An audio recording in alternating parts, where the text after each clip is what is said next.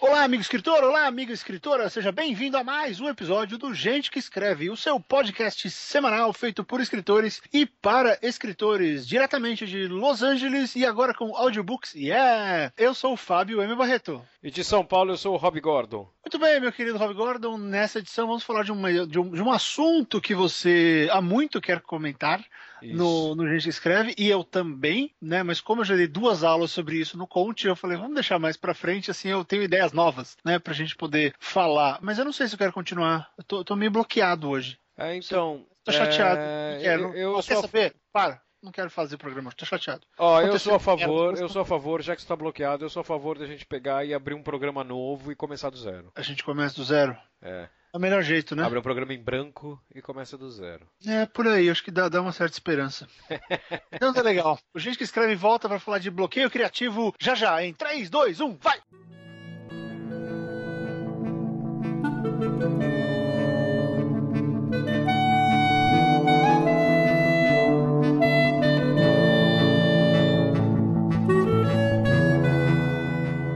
Olá, amigo escritor, está começando Gente que Escreve e hoje nós vamos falar, como o Fábio Barreto já cantou a bola aqui, a gente vai falar de bloqueio criativo, que dependendo de como você enxerga, ele pode ser um dos maiores problemas da sua vida ou ele pode ser simplesmente uma lenda urbana. O que, que você acha, Fábio Barreto? É um problema ou é uma lenda urbana? Eu acho que eu, eu- eu defino assim. Bloqueio criativo, na minha definição, é o seguinte: bloqueio criativo não existe. É uma ele é uma coisa que botaram na sua cabeça. Porque ele só existe na hora que a gente acredita nele, tipo bruxa. Ou em filme que envolve esse tipo de coisa. Se você não acredita, se a coisa não tem poder, ela não existe. Ah, fantástico, né? Mas também pode ser preguiça, pode ser problema na sua história, pode ser um pouco mais de preguiça, e pode ser você infeliz com o que você está escrevendo. Aham! Você já passou por isso, Rob Gordon? De ficar infeliz com o que você está escrevendo e parecer que é bloqueio? Já, mais de uma vez. Só vou fazer uma correçãozinha no que você disse. Você falou bloqueio criativo é algo que colocaram na sua cabeça. Eu acho que não. Não? Eu acho que bloqueio criativo é um negócio que você mesmo colocou na sua cabeça. Ok, a culpa é sua, então. A culpa é sua. A então culpa é pronto. sua. Aí. Se o Rob Gordon falou, a culpa é sua e qualquer problema você se vira com ele. Exatamente. Né? É... Porque a gente é meio que condicionado a acreditar nessa porra, né? é, A gente tá aqui trabalhando e aí um escritor vira e fala do bloqueio criativo, outro escritor fala do bloqueio criativo, aí você encontra um texto na internet que fala sobre como quebrar o bloqueio criativo, porque todo mundo tem receita. Quer ver um negócio? Vamos fazer um teste. Vamos fazer um Faz teste. o teste. Ah, Me dá um termo técnico da- do ato, da atividade de escrever. Me dá termo aí. técnico. É. Que não seja algo tipo que você aprende na escola, tipo parágrafo. Me dá um Ah. termo técnico da atividade de escrever. Tá, é, concordância verbal. Não, não, não, não. Não é gramática. É do, do, do, do ativo. Tipo, storyline. Ah, tá. é, Tá bom, vai outline, que é o- outline, outline. que é aquele esqueletão da sua história inteira antes de você Isso. começar a escrever.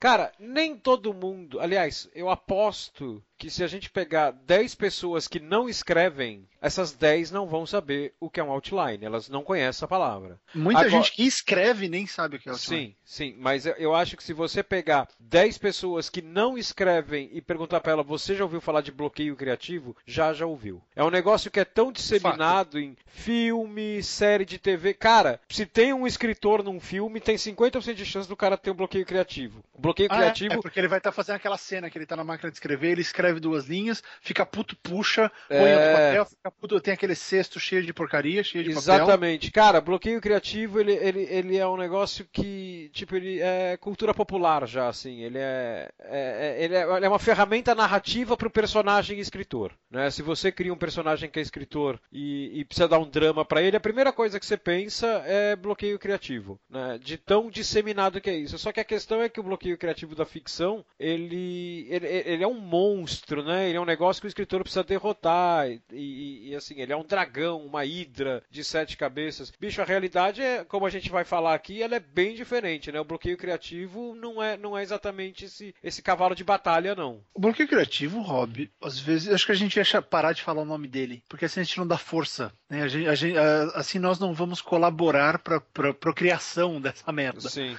Ah, então vamos chamar de. Não, chamar de preguiça. Não, preguiça de vez em quando. Problema. Acho que o problema é mais legal. Problema, pode Ou esse, essa, essa discu- esse empecilho. É, pregui- empecilho. preguiça seria o sobrenome, né? O, proble- Sim, o o o problema é nome. E Problema é preguiça nome. é Então, sobrenome. é, é, então, no problema, o empecilho. Então, esse empecilho que, que, que todo mundo acredita em algum momento na vida, o que acontece? Ele, ele, ele é uma coisa manifesta, né? assim como o Eric. Sim. Né? O Eric se manifestou, berrou no meio do programa, ele vai continuar berrando no meio do programa. Uh, ele é uma coisa manifesta porque todo mundo enfrenta problemas escrevendo. Porque isso, Rob, vem de uma mítica que é a seguinte, de que o, o bom escritor ele não tem problemas. Ele senta e escreve um livro de 300 páginas em uma semana, Sim. sem parar e, e, às vezes sem, sem, sem dormir, né? Às vezes sem comer, sem fazer nada, porque ele, falando no programa anterior, ele já encheu a lata, ele já fez tudo de errado que ele tinha que fazer na semana anterior, e nessa ele está escrevendo, então ele passa escrevendo porque a boemia já ficou de lado, né? Então parece que a gente senta e o texto sai pronto. Não, tem uma coisa que eu, eu ouvi do meu professor de, de gramática, na primeiro, primeiro, primeiro módulo de gramática que eu fiz na faculdade, o Matias, Inclusive, ele era um dos grandes propagandas. Ele dizia que ele tinha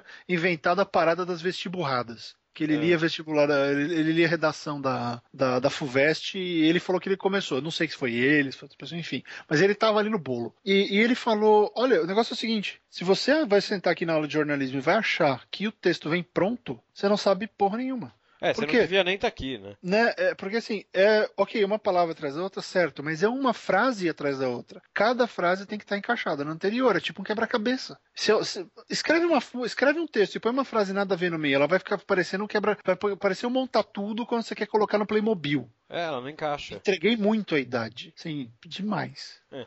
Mas enfim, né, são coisas que não encaixam, porque você percebe. Então, Uh, o problema, por que eu falei isso? Todo escritor tem problemas, porque escrever é um ato de solucionar problemas. Escrever é o ato de contar uma história, só que da melhor maneira possível, e que ela fique legível, divertida ou, ou tensa, ou seja lá o que você quiser. Mas, mas que ela, ela fique coerente. Coerente, né? bem coerente. escrita.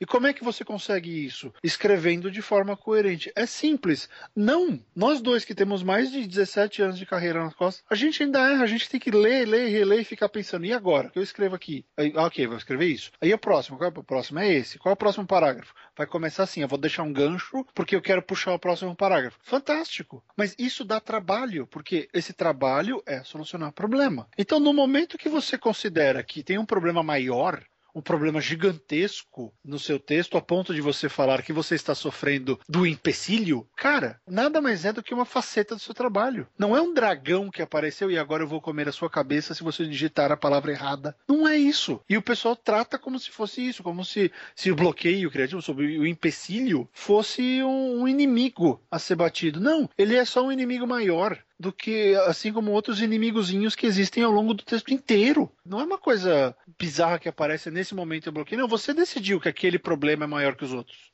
Eu acho que o, o, grande problema do bloqueio criativo ele não é o bloqueio criativo em si. Né? Eu acho que já aconteceu comigo eu chegar num trecho de uma história que eu falo, fudeu, não estou conseguindo resolver isso aqui. Né? Uhum. Não sei para onde vai, não sei como sair, me enfiei num buraco que eu não estou conseguindo sair. Ok, faz parte, acontece comigo, acontece com você, acontece nas melhores famílias. Agora, o problema, eu acho que isso não é o bloqueio criativo. O bloqueio criativo surge com a forma que você lida com essa situação. Né? Se você chegar, ficar 15 minutos pensando em como resolver, não conseguir achar uma solução e a partir daí, barra, por causa disso, você não continua a sua história e não consegue escrever mais nada porque você não para de pensar naquele negócio que não conseguiu resolver, aí não é que você está sofrendo de um bloqueio criativo. Você criou um bloqueio criativo. Uhum. Né? E você está se deixando levar por ele. Exatamente. Você definiu. Não é assim, é, putz, estou com bloqueio criativo, então não consigo escrever. Não, é o contrário. É não consigo escrever porque eu defini que estou com bloqueio criativo. É,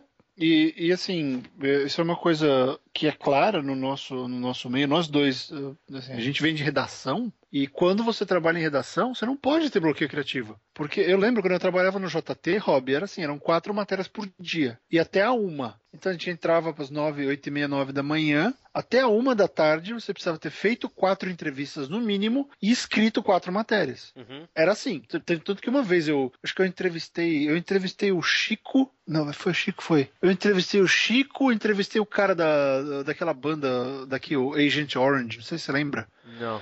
Uh, era uma banda californiana que entrevistei esse cara, entrevistei o Chico, entrevistei um, um cara que era um, um, um, tiozinho que tinha um coral da África do Sul que tá vindo pro Brasil e entrevistei alguém do Hop Hari, assim, tudo a ver, né? Uh, numa mesma manhã e escrevi quatro matérias. Tinha que ficar pronto. Ah, só que é diferente. É diferente. Não é, você não está falando de escrever um livro. Só que acontecia, o jornalismo, é, ele tem uma. Ele tem aquela muleta, né, que é o lead jornalístico, que é o, o, primeiro parágrafo. Você tem que responder cinco perguntas. É o que, quem, como, onde, por quê. Então, quando você não tem uma coisa mais uh, genial ou divertida para falar, responde essas perguntas no lead e, e, conta, né? Tem, tem um formato. É lead, aí você põe uma aspas, diz quem é o cara, dá um contexto por que, que você está falando com ele, mais uma aspas, parágrafo de baixo, dá duas informações que você pegou que, que seriam aspas, mas você não vai ficar enchendo de aspas, coloca ali, põe mais uma aspa, dá um detalhe circunstancial, mais uma aspa, fecha o parágrafo de baixo, dá o serviço do que é o que o cara está fazendo. Acabou, a matéria está pronta. É, é um é assim. template, né? É um template. Né? É um modelo. Só que você pode fazer isso. E assim, só, só, só um parênteses para o nosso ouvinte é, que, que, não é jornalista, que nunca trabalhou com jornalismo e tal, quando você começar a pegar notícias para ler, né, pega esse template que o, que, o, que o Barreto passou e olha o esqueleto da notícia, você vai ver como, assim, você vai se surpreender com o número de notícias que você vai, de reportagens, de textos, que você vai achar com esse modelo que ele falou. É, né, que você esse... não repara que é igual. Só que no momento que você tem o template na cabeça e você começa a ver parágrafo a parágrafo, você fala, caralho, é tudo assim. É, e o estilo, né? Tipo, o Estadão coloca do jeito, a folha é famoso. Ah, sim, sim. Né? Rob Gordon, 23. É. uh, cronista, 23. É. Está com é a marca nova. deles, isso. É a marca deles, é o estilão. Então, são coisas, são ferramentas que você vai aprendendo, porque como a função do jornalista é reportar o que ele apurou, né, são as, as entrevistas, as informações que ele levantou, ele não precisa dessa coisa de ser criativo, de ter o texto lírico, não sei das quantas, contar uma história super legal. Eu acho que o mais legal que eu fiz até hoje, Rob, foi, uma, foi um texto que eu fiz uma vez uma exposição do, do Batman. Tinha saído, acho que o Batman o Batman Robin. É, era o Batman Robin. Ia ter uma exposição de figurinos do Batman Robin no West Plaza. Você uhum. ter uma ideia, assim, era o jornal de bairro, né? Era o caderno de bairro do Estadão. E, e aí eu fiz um negócio com com a cidade está sombria, São Paulo vai se transformar em Gotham City com uma exposição, não sei das quantas. Os editores deixaram porque estava ali, criei um clima, mas você não podia fazer muito isso, né? Você faz uma brincadeirinha aqui e ali e, e, e era o máximo que os caras deixavam, porque Sim. senão virava o tal do nariz de cera, que é aquela aquele parágrafo inicial desnecessário que revista faz muito, né? É. O que hoje em dia, né, virou a marca do negócio, né? É quando o redator entra na frente da história, né? É. Ah, quando eu fui encontrar com Rob Gordon no, no, no seu AP em, no Cambuci, eh, duas tiazinhas passaram vendendo cocada. E para minha surpresa, o Rob Gordon saiu gritando do portão: Eu quero cocada! E foi é, assim que o nosso e, a, e a matéria era sobre cocada, né? Não é sobre o Rob Gordon, não é sobre o encontro. É, né? aí a matéria vira a matéria da cocada. E pronto. E a primeira pergunta da, da entrevista vai ser assim: Pô, Rob, você gosta de cocada? É. Como você se sente comendo uma cocada? É, não, mas isso é muito. Não, isso é ruim, né? Como você se sente, acho que é uma das piores perguntas não, então, que existe. Então, é, essa para mim ela é a pior do jornalismo, cara. Como você é... está se sentindo aqui no enterro do seu filho? Porra, como você acha, caralho? É, sou um bosta. É, tô então, aqui procurando um rojão, pra, eu em meu rojão, você não tem um isqueiro aí pra eu soltar? É. Porra. É. Jornalismo é uma e, merda, cara. É uma é, tá merda, foda. tá cada dia pior. Tá, e aquele negócio do. Se o cara é gringo, o que você achou do Brasil? Ou se o cara tem fama de garanhão, o que você achou das mulheres do Exatamente. Brasil? Aí o cara responde: Eu não saí do quarto do hotel ainda. É. Foi assim, aeroporto, limusine, limusine, hotel, hotel dormi, acordei e vim pra cá. Não deu tempo de ver. A não ser que você queira que eu fale da tiazinha que tava limpando o quarto. É, é, é assim. Mas enfim, voltando, né? A gente divagou. Mas a questão desse, desse empecilho, que nós não vamos mais dar o nome, ela vem quando você aceita ele. E a primeira coisa que você pode fazer para não sofrer é não aceitar que ele existe. Fala, ok, entende, porque ninguém fala também, né, Rob? Ninguém chega, estou sofrendo de bloqueio criativo. É. Não, o cara chega e fala, eu travei. É, travei. Pô, estou tô travado. Cara, você tá travado. Sério? Então pensa, vamos fazer de conta, Rob, faz de conta que você, você está sofrendo bloqueio criativo, certo? Você travou. Uhum. Fazer de conta que você é um carro. Certo. O que acontece quando o carro. Por, por que, que um carro trava? Uh, porque fodeu o motor. Porque tem alguma coisa quebrada. Sim. Coisa errada, certo? Acabou a gasolina, fodeu o motor, o freio travou, a caixa de câmbio foi para casa do chapéu. Você é imbecil a... e não ligou o carro. Você não, você não tem a chave. É. você, você tá fora do carro esperando o carro ligar. Aí, você liga pra assistência técnica do cara, do carro, e aí o cara liga: Senhor, o senhor está dentro do veículo?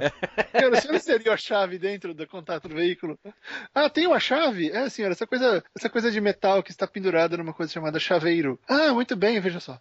O senhor pode é... checar se está saindo fumaça do, do, do escapamento? O senhor Não. pode checar se, está, se, o seu motor está fazendo barulho? Ah, mas senhor, eh, mas porra, eu comprei um Prius. Bom, aí você não vai conseguir checar se, você, é. se tem barulho no motor. Ah, enfim, se, se o Rob Gordon é um carro e ele está travou? quebrado, ele travou, é porque ele quebrou, logo ele não consegue avançar. Então, Fábio Barreto, como mecânico do carro, o cara que está ajudando o Rob Gordon a destravar, vai perguntar para o Rob Gordon, mas por que você está travado, Rob Gordon? Eu cheguei numa numa parte do, da minha história que eu não estou conseguindo tirar o protagonista da situação que eu enfiei ele. Ok, então, Sr. Rob Gordon, o carro do senhor não anda porque o Ed Murphy enfiou banana no escapamento. Então, se o, o Ed Murphy enfiou banana no escapamento, o seu carro não vai ligar, porque esse é um problema. E ele colocou sanduíche de lagosta na, nas velas. Né? Então, não vai. O que, que eu vou falar para você? Remova as bananas e o sanduíche de lagosta. Logo, o seu carro vai andar. Por quê? O Rob Gordon não consegue tirar o personagem dele do lugar. Qual é a função do Rob Gordon como autor? É tirar o protagonista do lugar, certo? Sim. É Sim. fazer o, aspas, carro avançar.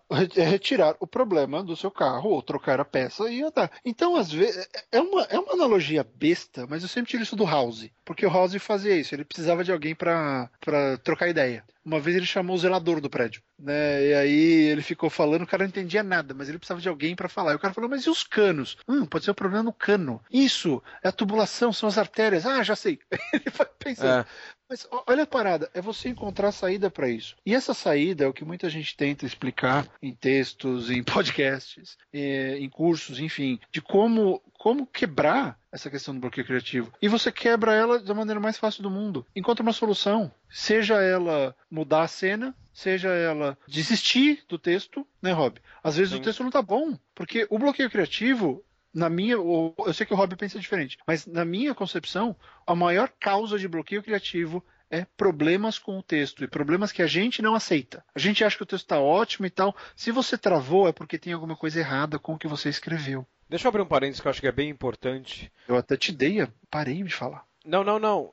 É, que, que, eu não quero, não quero nem me aprofundar nisso. É só uma frasezinha, que é uma notinha de rodapé. Hum. Não confundam bloqueio criativo ou qualquer nome que você quiser dar para isso para não estou num dia bom. Exato. É, tem dia que o seu texto tá ótimo, que meu, você tá escrevendo uma situação maravilhosa, que você já sabe como você vai entrar, como você vai sair tudo mais. Só que você não está num dia bom para escrever. Então, assim, não invente, ah, estou com um bloqueio criativo. Não, cara, você tá num dia azedo, só isso. Meu conselho nesse momento é desliga o computador, vai fazer outra coisa, amanhã, ah, claro, a não ser que você tenha prazo. Amanhã você escreve, porque aí se você encanar, meu Deus, estou num bloqueio criativo, amanhã você não vai escrever de de novo. Né? Então, assim, porra, eu tava indo mó bem ontem, anteontem, tá, hoje, porra, não tá legal. Cara, se não tá legal, para. Para um pouco, para, tira um tempo para você, né? Não é crime, né? O, o livro vai estar tá lá, a história vai estar tá lá quando você voltar. É só você salvar o, o, computador tem esse recurso, né? Você salva a história, é do caralho isso. E você fecha, quando você abre, se você abrir, ela tá é, lá.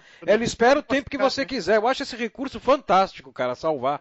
Então, assim, não tá num dia bom? Então, cara, você já sabe qual é o seu problema. O dia não tá bom. Qual é a solução que você pode fazer? Deixe o dia acabar. É, Só isso. Pois, é assim, eu, eu percebo de muitos clientes ou pessoas que eu ensino e que vêm me pedir, que mandam e-mail pedindo dica e tal, eu percebo que, primeiro, é a supervalorização desse problema, e segundo, é, é o fato de que falta um pouco de sinceridade. E não é por mal. Isso que é o pior. Não acontece por mal. Porque ninguém quer se meter nessa situação. Só que falta aquela coisa de olhar para o texto da forma mais sincera possível e se perguntar: isso aqui tá bom? Eu tô, eu tô orgulhoso do que eu escrevi. Tô feliz com isso. É, eu acho que feliz é entrar antes do orgulhoso. Eu tô feliz. É, tá, tá, tá, entra tudo junto. Eu tô feliz, eu tô orgulhoso. Eu tô curtindo, sabe? Resumindo, tô gostando disso aqui. Não, não tô. Se você não tá gostando, é porque tá ruim, é porque você chegou num ponto que você gosta do resto da história. Essa cena, essa sequência você não gosta, sabe? Então são coisas que a gente. É... na hora que você se pergunta se você tá. Qual a sua relação com esse trecho, por que, que você acha que esse problema surgiu? Porque você meteu o personagem ali, entenda isso. Ninguém escreveu o resto da história para você. Você começou ah, a é, história.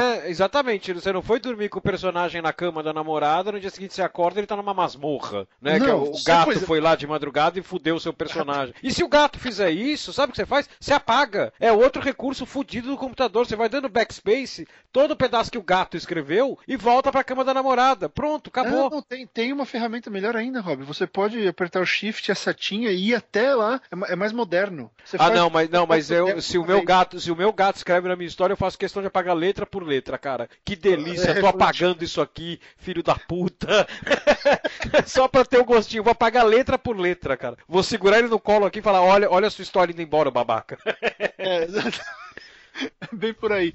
Então, assim, quando, quando você é sincero com a sua história, e eu falo isso porque é o que eu faço. Os dois grandes bura- sinu- as duas grandes sinucas de bico no qual eu me enfiei já, ah, narrativamente falando, é porque a cena tava horrível. Eu coloquei por obrigação e chegou uma hora que eu falei, eu não tenho mais o que dizer, porque que bosta que tá isso aqui. É, Não tá uma bom, merda, cara. né? Eu entrei num beco sem eu saída. errei.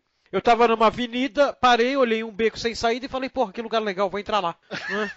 Tava numa puta Eu avenida. Eu vou virar esquerda. Aqui, É, vou virar aqui, vou ver o que tem naquele beco ali, tem uma lixeira ali, vou ver o que tem atrás da lixeira. Tomou no cu com a história. Exato. E aí, o que, que E aí sabe o que você faz, né? Você fica no beco, ao invés de você voltar pra avenida, você fica assim, estou com bloqueio criativo. Não, você tá num beco, dá três passos pra trás e pega a avenida de novo. Só É, isso. porque- É, a nossa tendência é tentar atravessar um muro. Né? Ah, É. será que eu consigo colocar um, um motor de, trans- de transdobra no meu carro para eu atravessar o muro? Não, será que o meu personagem agora tem o poder de abrir portas? Ele é um personagem do, do lugar nenhum do New Game, ele é da família Dor, É. então é da família do Pórtico, e, e como vocês bem sabem, a família do Pórtico pode abrir portas. Então o meu personagem é primo da Dor, ele vai abrir porta. Não, ah, o meu personagem é um homem invisível, ele atravessa a coisa. Ok, vou virar uma formiga, vou miniaturizar o carro. Você começa a pensar, mas por quê? Você tem que estar mesmo de frente para esse muro? Não, não tem isso aqui. Isso é difícil perceber. Rob, a gente tem que dar um desconto. né? Demorou pra gente entender que era esse o problema. Né? Que você tem que olhar, olha, me enfiei aqui, eu tenho que sair. Sim. E às vezes a cena não presta. Já teve história minha que a eu parei a história e joguei fora. Porque eu falei, a história era só isso, era uma ideia. Era, um- era, um- era uma coisinha curta, eu achei que rendia uma noveleta, um conto. Não, era tipo uma piada. Era um post de Facebook. E eu tentei fazer uma coisa maior. De repente a ideia se esgotou. E eu não tinha pra onde ir, porque hum, cheguei no limite dela. Eu não tinha feito outline, não tinha. Sabe, toda, a maioria das vezes que aconteceu isso foi quando eu escrevi pra ver no que dava. Sim. Ah, tive uma ideia, vou escrever pra ver no que dá. Eu sempre dava no seguinte, a ideia morre. Quase sempre a ideia morre. Porque. Comigo quase tem- nunca, né? Porque como eu faço muita crônica, quando a ideia acaba, eu acabo a crônica, né? É, crônica é um tiro só. Eu não posso. crônica tem essa vantagem. né? É, aí quando eu resolvi ir lá e fazer, e fazer um conto curto, porque eu quero guardar as ideias pro romance, que nem eu fiz no Céu de Lily, aí os caras, porra, o autor foi preguiçoso, o autor terminou muito rápido. Não, o autor não queria te contar tudo, senão seria um romance. É, né, O legal é esse, né? O cara foi preguiçoso. Porra, amigo, o cara escreveu, publicou, né? O cara revisou. E você vem falar que o cara foi preguiçoso porque o cara não contou tanto quanto você queria. Porra, vai pra puta que eu pariu. Teve um que eu quase falei, tá, fala e completa. Completa e me manda a versão cheia. É, é, completa aí, completa aí você. Enfim, e, e completa as lacunas. Mas enfim, o ponto é que a gente, com essa honestidade em relação à história, em relação ao que a gente faz, o que acontece? Você vai identificar, primeiro, é só uma ideia curta que não tem mais vida, acabou. É uma ideia que você pode usar para outra história? É, guarda ela, salva. Cria um arquivo assim, ah, rascunhos, rebarba, sobras, ideias soltas. Sei lá, sol nasceu. Cria um arquivo, niki você vai colocar só essas coisas. Cria uma pastinha, coloca essas ideias. Eu tenho um monte de coisa no bloco de notas. Né? Vai salvando essas ideias que não deram certo e eventualmente você vai chegar. Pô, mas tem um personagem aqui que ele tava trabalhando na padaria e aquela ideia que eu escrevi da padaria que não deu certo. Pô, e se eu pegar duas ou três frases ali daquela ideia e jogar aqui? As frases estavam legais, eu gostei daquilo. A história não vingou, mas o que você escreveu, você pode reaproveitar. Então guarda essas coisas coisas, mas você tem que ser honesto ao ponto de falar, não, estou com bloqueio criativo. Não, essa história não vai pra frente.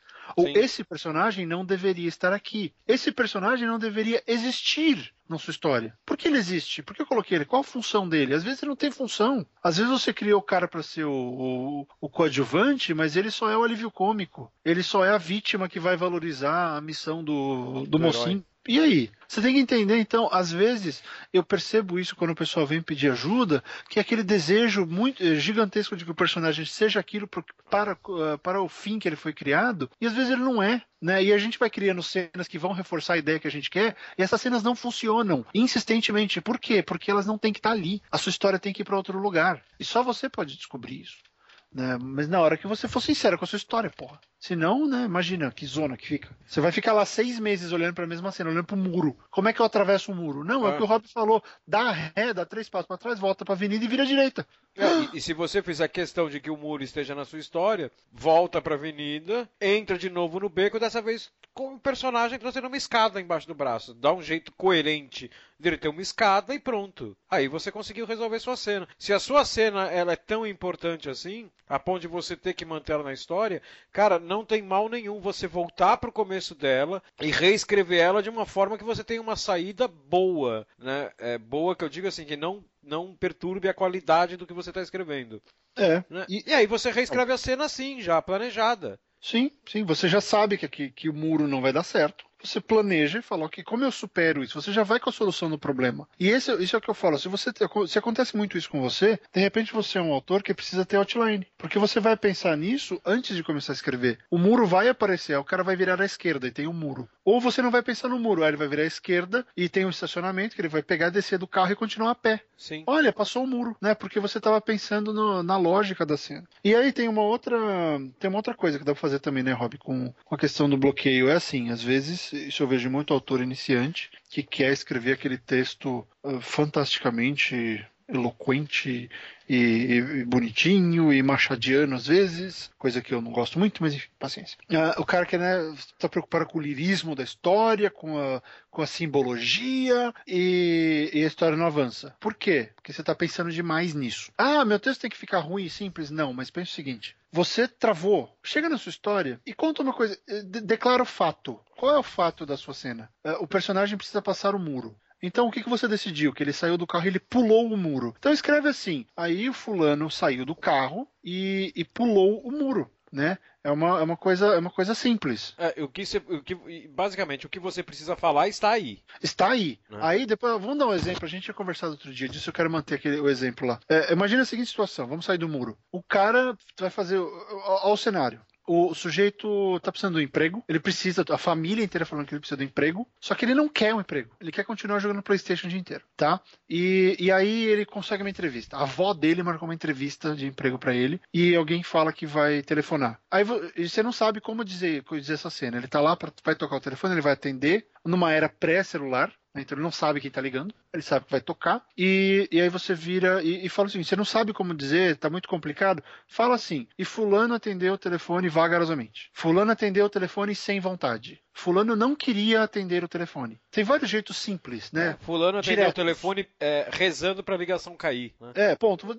Declara, declara o fato. Qual é, é, o fato? É esse. Ele não queria atender o telefone. Eu não, ele não queria atender o telefone é pobre para o seu texto? Ok, é pobre para o seu texto. Aí você pensa, como você pode fazer com que essa, esse trecho seja contado de uma forma mais envolvente, que te permita exercitar o seu viés uh, escritor, que você possa brincar com as palavras, que você possa dar um pouco a mais para o leitor. O que, que, você faz? Você faz o que o Chuck que fala. Desempacota essa cena. Você já escreveu, já tem uma coisa no papel. O bloqueio não existe mais. Se você quiser avançar, você avança. Olha, que fantástico. É, Se você exatamente. quiser avançar, você avança. Você já escreveu o que você queria. Você não está feliz? Tudo bem. Mas o momento. A gente está falando aqui não é de você ficar feliz. É de você continuar escrevendo. De você superar o bloqueio criativo. Então, ok. Se o problema é o estilo, se a frase certa não está vindo, escreve a frase clara, né? declare o seu princípio ali, fala o que, que, é e avança. Aí depois, quando você voltar, você escreveu duas, três páginas,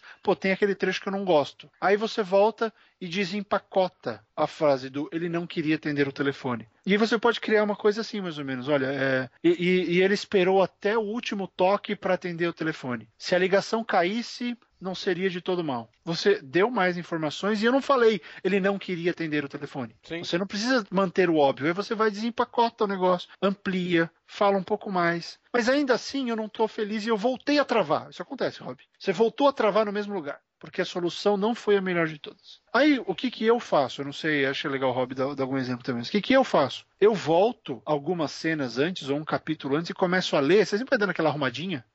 Ah, essa palavra aqui não cabe. Tá... Vai fazendo alguma outra coisa dentro da sua história. De repente eu penso, pô, mas e se a, a, garota de quem aquele cara gosta falar para ele que vai ligar no mesmo dia da entrevista? Eu ganhei uma coisa para aquela frase. Aí eu volto lá e falo assim: e ele esperou até o último toque para atender o telefone se a ligação caísse, não seria de todo mal. Eu já imagino o cara atendendo aquela, parecendo uma tartaruga. Aí eu coloco uma última frase. Mas e se fosse ela? Bum! Eu já, eu já imagino o cara virando vem aquele pensamento nele, putz, mas isso foi ela. Ele, ele vai sair trabalhando pra cima do telefone, vai derrubar o telefone, alô, alô, alô, alô. E aí atende o cara do emprego, ele, merda. É. Eu crio uma situação de tensão, eu crio uma relação com o resto da história, eu crio uma dúvida, eu, é, o, é o gato do Schrödinger, né? É, é, ela ou não é ela? O gato tá vivo ou tá morto? É, Enquanto é, exatamente. ele não sabe até a hora dele atender são os dois, né? É ela são e é o emprego. É, é, ela dando um emprego para ele. Então, olha só, como eu consigo mudar, eu crio o, a cena desse personagem, eu crio o que ele tá fazendo, o ato de não querer atender o telefone,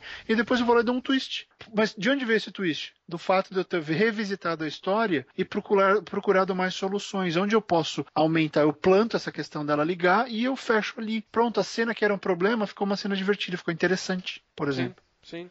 O que, que, que, você faz nesses casos, Rob? Então, quando eu, eu quando eu, eu, eu acho que eu. Você diz o que? Quando eu tenho que desempacotar? É, quando você desempacota e essa relação com o revisitar, isso funciona para você? Então, não, você funciona, mas na verdade, no meu caso, eu acho que ele funciona mais, não é nem na, na, na, questão das palavras. Claro que uma coisa ou outra eu mudo quando eu pego um parágrafo, um parágrafo, não, desculpa, um capítulo, e eu começo a. Eu tô com um texto, né? E eu chego num determinado momento, eu começo a perder fôlego no texto. Né? Eu falo assim, ah. puta, eu vou empacar. Aí eu tento, tento, tento e empaco. Aí dou aquela burilada de dedo, né? Olho aqui, pego aqui, daí eu falo, não, não vai ter jeito. Eu vou pegar e vou reler toda essa cena. Cara, daí quando eu começo a reler a cena, é o que eu disse, tem uma outra, uma outra palavra que eu mudo, que eu ajeito tal, mas não é, não é o principal. Sabe o que é o principal para mim? Eu começo a redimensionar parágrafos. Justo. Eu faço então isso eu, também. eu começo a achar que tem parágrafo grande demais, tem parágrafo que está cortado no lugar errado, que o parágrafo de baixo pode terminar ele ao invés de ser outro. Eu acho que tem frase que tá boa demais para ficar perdida dentro de um parágrafo, eu deixo ela sozinha. Quando eu faço isso, eu vou relendo, eu chego, eu chego no lugar que eu tinha empacado, eu simplesmente volto a escrever. E aí eu percebo que quando acontece isso, a questão não é que eu que eu tava numa situação que eu não sabia sair, não, o meu texto não estava fluindo. Sim. Agora eu fiz ele fluir, cara, eu simplesmente continuo a escrever. E, e assim, e sentindo, não, não, é nem sentindo aquele negócio, ah, resolvi um problema. É, não, porra, agora eu tô confortável escrevendo. Tô me sentindo confortável do jeito que ele tá agora. Bacana. É por aí, né? Você se sente bem em relação a ele, né? Sim. Tem um, tem um, tem um ponto que, que toda vez que a gente fala, a gente já conversou sobre bloqueio criativo, a gente já falou, que para mim, acredito que para você também, é um dos casos mais frequentes que as pessoas vêm pedir ajuda. Eu acho interessante isso, que é o cara não consegue começar o texto.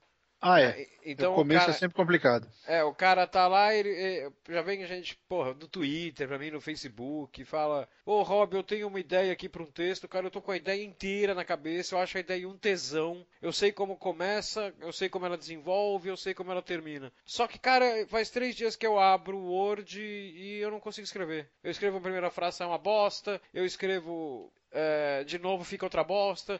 Daí eu escrevo a primeira e a segunda para ver se a primeira que tá uma bosta fica uma bosta menos bosta e continua tudo bosta. Cara, eu não sei o que eu faço, tô com bloqueio criativo. Cara, toda vez que acontece Você tá isso. com bosteio criativo.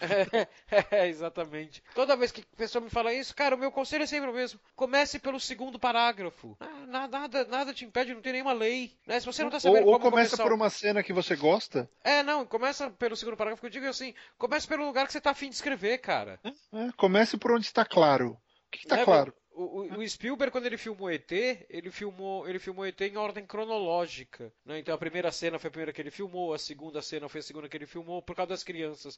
Né? No cinema, isso, isso foi uma exceção. São poucos filmes, né? não são muito poucos, mas é a, é a minoria que é ah, é feita no assim. No cinema é assim, a gente filma, é, filma da mais complicada para mais simples. Sim, então. Porque a equipe tem mais energia, vai gastar mais dinheiro e se der é... errado tem tempo de refazer. Claro. Então, se tem uma batalha, você vai filmar a batalha primeiro, depois você filma os dois, os dois personagens conversando no, no, no, no topo da torre. É. é, jardim, acabou. Essa então, você faz por último. Então, é, o, o, o, o texto, a história, você pode escrever ela do mesmo jeito. Né? Você pode começar escrevendo, não é crime. Você, se você começar escrevendo pela cena que você está com mais tesão de escrever, cara, a, o, o, seu negócio não vai ficar desconjuntado se você voltar para o começo depois. Por quê? Porque você vai revisar. Né? O Tolkien é, é um cara que ficou X anos, sei lá quantos, escrevendo O Senhor dos Anéis. Cara, tinha momentos que ele estava escrevendo o Frodo e Mordor com o Sam. Né? Ele ficava um mês escrevendo aquilo. Aí ele largava porque ele tinha outras coisas para fazer e tal. Daí quando ele voltava, ele não pegava aquilo. Ele falava: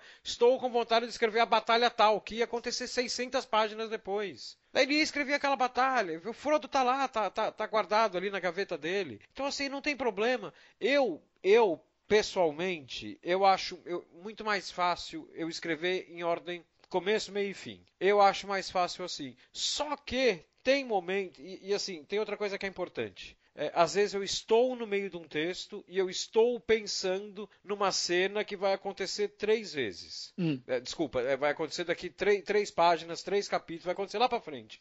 E eu estou uhum.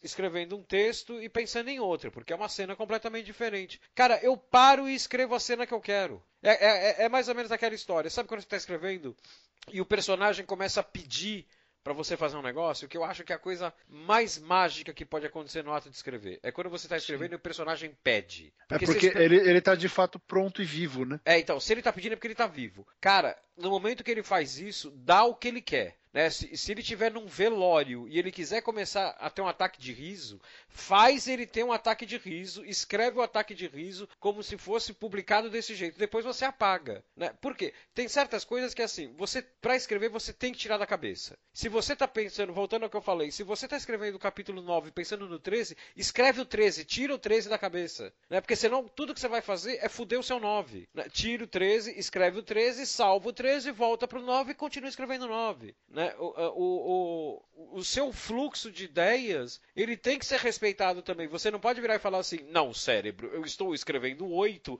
então você vai pensar no 8, porque você trabalha para mim. Não, não é assim que funciona. você trabalha, eu pago seu salário. É, exatamente. Eu alimento você. Quero com... respirar. É, eu, eu, dou oxigênio, dou energia para você, você vai pensar no capítulo 8 do meu livro. Não, cara, se o cérebro tá morrendo de tesão do, cap, do capítulo 14, vai pro 14, aproveita o tesão dele. Né? Por quê? Porque senão você vai é, fuder o seu capítulo 9. Aí, o que, que você vai acontecer? Dois dias depois você tá lá com o braço cruzado, olhando um jogo da segunda divisão na TV, tá 0 a 0 aquele puta jogo feio, só que você prefere ficar vendo o jogo do que escrever, porque estou com bloqueio criativo. Não, não tá. Levanta e vai escrever a porra do capítulo que você tá pensando. Aproveita quando vem essa vontade, essa vontade louca, porque isso é uma outra coisa também, né? Tem o lance da inspiração, o pessoal fica esperando a inspiração chegar para escrever. Uh, não, você tem que você tem que fazer, você tem que ter ferramentas e práticasinhas bobas, que nem a gente falou do jornalismo, que façam você sair. Então, uma delas é fazer isso que o Rob falou, vai para outro lugar, vai para outro trecho, conta, descreve a ideia básica, depois você volta para ela, né? E, e, falando da questão do começo, já que o Rob comentou, eu tenho o pessoal que faz o Conte tem uma aula inteira, uma hora e bola de, de aula sobre começo de história. Começar a história é uma das coisas que eu mais valorizo. Eu sei se um livro vai ser bom ou não pelo começo. Ah, sim. Eu sou assim, eu leio, se eu leio uma página, eu já, já sei te dizer se o cara sabe escrever, se a narrativa é boa, se eu entendi o que é o livro e se eu estou disposto a comprar. Você pode até errar, você pode até errar, pegar um, um começo de um, de um livro, achar que ele vai ser bom e ele não é. Mas Agora, a maioria você... das vezes. Não, não, mas o inverso não é verdadeiro. Se você pegou uma a primeira página de um livro e ela é uma bosta, bicho, o livro é uma bosta. Já era. É. Né? Já você... era. Você pode até ter um cara que escreveu uma puta primeira página, dois, três capítulos fudidos e se perdeu depois, né? Então o começo é sensacional e depois o cara se perde. Agora, o cara que começa per... o contrário não vale. O cara que começa perdido não vai se achar no meio. É. E aí tem essa questão de ah, mas dá bloqueio para começar a escrever. É... Faz isso aí que o Rob falou, mas eu tenho uma outra dica, que é a seguinte: começa contando uma verdade. Conta uma verdade sobre o seu personagem. Descobre o que é mais importante para ele, o que, me, o que faria outra pessoa, como leitor, querer ler a história desse seu personagem. Não importa se é uma coisa que você acha que é, que é backstory, que não vai fazer parte da narrativa. Começa por aí, conta uma verdade sobre o seu personagem. Seu personagem está feliz, está triste, está seguro, esse personagem está pronto para pular de um prédio ou esse personagem está pronto para tomar uma bala por alguém. Quem é esse personagem? Conta uma verdade sobre ele. Essa é a melhor coisa que você pode colocar no começo da história, sabe? É, é melhor é melhor do que qualquer do que qualquer armação ultra mega lírica e fantástica que você pode pensar, porque é o seguinte, esse começo vai definir para o leitor quem é o personagem. E na hora o cara vai fazer aquela escolha. Eu quero passar um tempo, passar algumas semanas, uns dias, que seja meses, se você demora para ler que nem eu, por exemplo. Quero passar meses com esse personagem? Quero. Então, mas por quê? Porque você contou uma verdade sobre ele. Sabe, no. Qual foi? Foi no programa 17 que a gente fez aquele desafio, Rob? Que nós dois escrevemos? Foi. Foi. Foi no Então, 17. o nós pegamos aquela. Foi o programa do Guia do Mochileiro das Galáxias. Nós pegamos os três elementos. Não, não, não. Foi o programa anterior. Foi o programa anterior. Não foi? Não, peraí. Foi o programa anterior. Não, foi no 17. Aí a gente publicou no 17. Não tá, foi naquele que a gente publicou. Então, no programa do Guia do Mochileiro das Galáxias, no, no Gente que Escreve 17, nós publicamos dois contos. né? Nós aceitamos o desafio de, de usar as três palavras que nós demos e fizemos isso. Foi curioso porque o Rob foi para um lado e eu fui para o outro. Sim. né? Foi a coisa mais maluca que eu já vi. Cada um. Ok, vamos juntos, vamos. Um virou. A gente deu as costas e correu. Ah, e, e, assim, uma das coisas que eu mais gostei daquilo foi o começo da minha história. Porque, cara, eu pirei. eh, A história. Era uma cena que eu já queria ter tratado, era uma cena que envolvia possessão demoníaca, não sei o quê. Mas o começo da história, e eu vou ler agora, claro, no momento. E não é nem jabá, porque tá de graça lá no Watchpad, é só clicar no link aí e ler. Mas olha, olha que começo. É mais ou menos assim. Ah, se a noite coubesse numa caneca de vidro ou num copo descartável de plástico, não faria muita diferença, na verdade. Teco entornaria toda a escuridão numa golada só, mesmo sabendo não adiantar nada. Pum. Cara, o exercício inteiro valeu pra mim pra eu chegar nesse começo. Sim, eu fiz esse umas- começo é muito bom. Esse começo é bem Umas bom. 10 vezes. Por quê? Eu falei, não, não, não tá honesto, não tá sincero. O que que eu falo? O que que eu falo? O que que eu falo? Eu queria chegar, eu queria definir a relação desse cara com a escuridão, que era onde ele tá. E você descobre que tem copo na frente dele, que ele tá num piano e ele tá tocando e coisas loucas acontecem quando ele, quando ele toca. E, pô, eu cheguei nisso porque esse começo é uma verdade sobre o personagem. Ele informa sobre a, a, a demanda dele nessa história. Por que essa história tá acontecendo? Porque ele tá, ele tá olhando ali, ele tá vendo a escuridão dentro de um copo é, buraco, tem uma coisa vazia dentro dele que ele tá enchendo a cara e não tá e não vai embora. Porque em vez de ele beber algo que que, que preencha, não, ele tá bebendo mais vazio. Sim. Putz, cara, pra mim, assim, é, é autobajulação, é, poxa, caralho, eu leria essa história. E não é porque eu fiz, tem começos meus que eu acho horríveis. Sabe, Filhos do Fim do Mundo, se eu tiver a chance de reescrever o livro, eu vou mudar o começo inteiro. Eu não gosto do começo, hoje eu olho pra ele e falo, podia ter feito muito melhor. Podia, Ah, não fiz. eu acho que isso, isso é normal, né, cara? O, você pegar um texto, você revisitar um texto seu e, e não ficar não ficar feliz 100% com ele como você ficou quando escreveu, né? Sim, mas você vê, hoje eu acho que eu tenho outras eh, ferramentas e outras ideias em relação ao começo da história que me, me evitam. Eu nunca tenho bloqueio, sempre tem alguma coisa na tela, sabe? Ou é uma verdade ou é uma ideia simples, direta, mas eu coloco alguma coisa na tela porque eu tenho algo para trabalhar.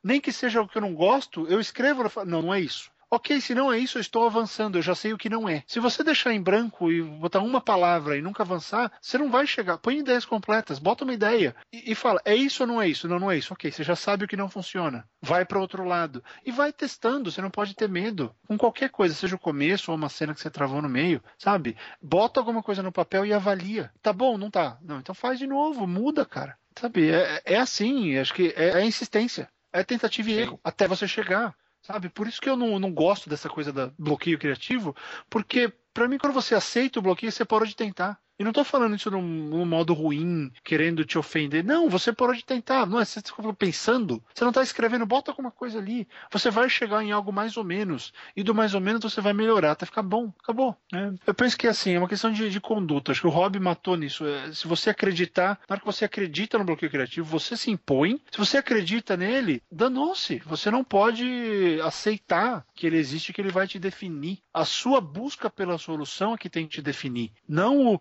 ai, tô travado, empaquei. Ah, É. bo- ótimo. Vai resolver o que você ficar aí? Ir pro Twitter. Ai, tô, tô de bloqueio criativo, travei. Sério? É. Twitter não vai te ajudar. Vai só piorar, que ele vai É, tirar seu foco. vai, o Twitter não tá escrevendo. E você sempre pode pegar e escrever outra coisa, né? Escrever Claro. um conto, um outro capítulo, e, e ver um Netflix e, e, e ler. Ler, ler alguma coisa. Então, eu vou, eu vou juntar duas coisas que a gente falou aqui sobre começo de história. A primeira é que eu vou contradizer um pouco as duas aqui para mostrar que não tem regra. né? A, a primeira é que você disse que é abra com uma verdade, né? abra Uhum. dizendo uma verdade. E Ficou vou bonito, man- né? Ficou bonito, ficou bonito. Bonito, bonito. E eu vou manter essa aqui. A que eu vou contradizer é aquela do escreva uma sentença simples e desempacota. Né? O, o- pessoal, o desempacotar não é, não, é, não é obrigatório, porque às vezes a melhor maneira de dizer algo é, É com a simples. sentença simples. Né? Uhum. Então, eu tenho um exemplo aqui para isso que, para mim, é, é o maior começo de livro que eu já vi na minha vida, que é o começo do Moby Dick do Herman Melville. Né? Moby Dick é um livro gigantesco, né? ele, ele é enorme, então você pensa, puta, imagina o começo do livro, tal, deve ser grandioso. O começo do livro é uma frase minúscula. A frase é tra- o livro é em primeira pessoa, para quem nunca leu. O começo é trate-me por Ishmael, que é o nome do personagem. Cara, é, em, inglês ele é mais bonito ainda, que é Call Me Ishmael. Aham. Né? Mas Então, é, assim, essa tradução tá boa, é, funciona. não, então, funciona que em inglês ela, é- ela é até mais incisiva, né? Uhum. Porque, por- o trate-me hoje fica formal, o call me ainda é usado. É, seria o pode me chamar de, Isma, de Ismael. Isso, isso. Cara, é, olha que coisa brilhante. Olha que começo brilhante, cara. Ele é, é como se o cara viesse até você e se apresentasse. É, acabou.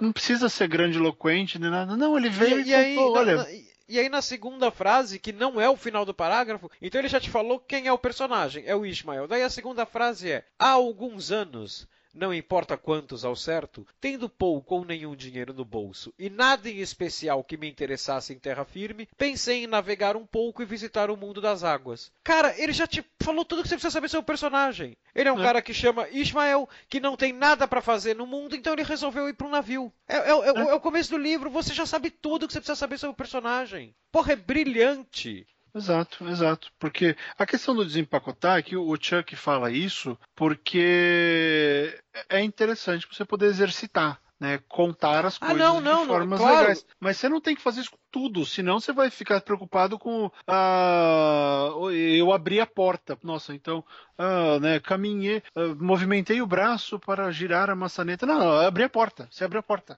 Acabou. Você já abriu a porta. A porta está aberta, entra e vai embora. É, não, exatamente, porque se você ficar tentando desempacotar todas as frases, cara, você não vai conseguir. Ah, não, eu falei da questão de desempacotar na hora do bloqueio, porque a frase curta é um jeito legal de continuar. Aí, Sim. se você sentir que você precisa de mais, É que tem um você, exemplo. ó, eu só usei a frase curta pra continuar. Beleza, vai lá e reescreve, aumenta, põe aqui uma, É, uma é. riquezinha aqui, planta uma florzinha ali na frase, beleza. Agora, se você escreveu a frase curta só pra continuar e a frase é boa, bicho, você já continuou de verdade, vai em frente. A Não, frase é boa. Você já resolveu a solução daquele momento era você avançar, você encontrou a solução, vai embora. Se na segunda, no segundo rascunho você decidir que você precisa de mais, ótimo. Volta lá e escreve mais naquele trecho, mas você já sabe como a história continua. Vai deixar Claro. do seu ponto onde você teve o bloqueio e vai ser só uma frase curta no texto. Claro, Acabou. claro. né? Então são, são jeitos e jeitos. E, e, assim, só uma última coisa, falar sobre o começo da história, para a gente poder ah, encerrar o programa e já deixar o desafio, né, Rob? É a questão daquela sua frase que você falou que foi no primeiro, do puta que pariu, Marcelo. É. Né? Foi Aquilo no primeiro é, programa. é fantástico. Esse é o É segundo fantástico. maior começo da literatura mundial. O primeiro é Call Me Ishmael. O segundo é. Puta que pariu, Marcelo. Puta que Tá pariu, logo Marcelo. embaixo ali. Tá logo embaixo E- do Herman Melville. Já, já, total. Ele ganha de todo mundo. Tolstói não é nada perto do não, Marcelo. não. Então, Cara, me acha um puta que pariu bem encaixado ali dentro do Tolstói. Acha? Não, Quero não tem, ver. mesmo porque tá em russo, eles devem xingar de outro jeito. Nossa, Então, xinga- assim- xingamento em russo deve ser um negócio muito foda, cara. Muito É, foda. pois é, deve ser, deve ser ofensivo, assim, dói de ouvir. De- de- Então- Deve ser uma agressão física. É, então assim, falar rapidinho disso, mas assim, o Rob adora começar as histórias com, com diálogo, por exemplo.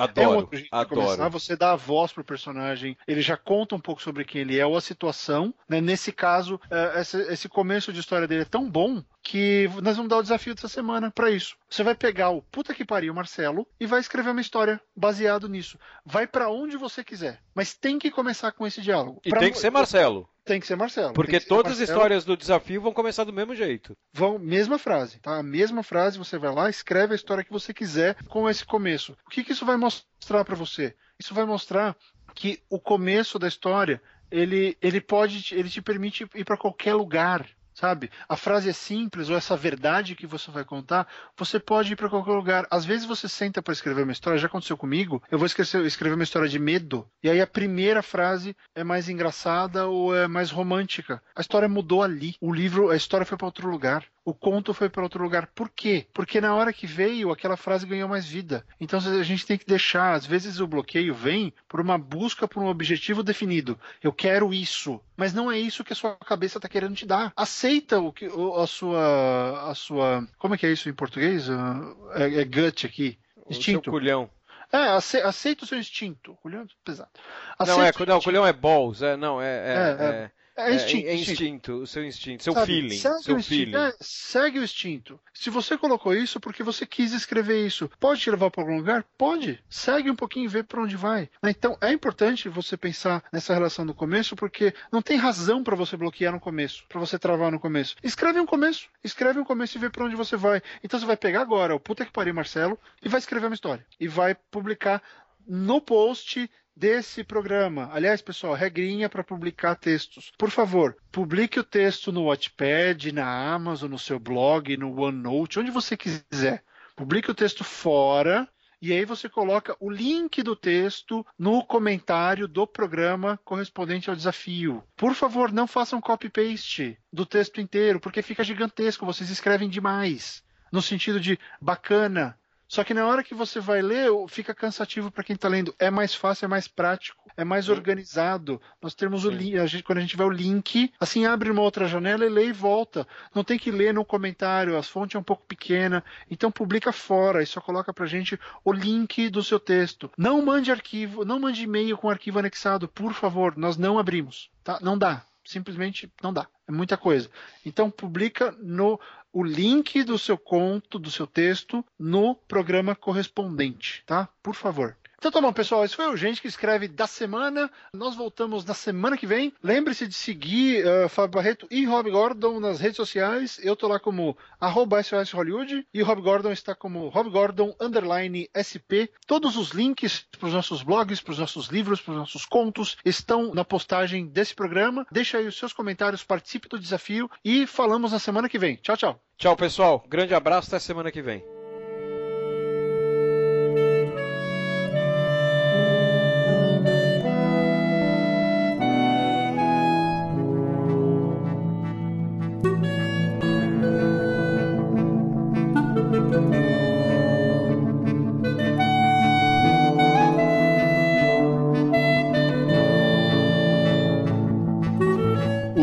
Escreve é um podcast semanal feito por escritores e para escritores. Ele é apresentado por Fábio M. Barreto e Rob Gordon.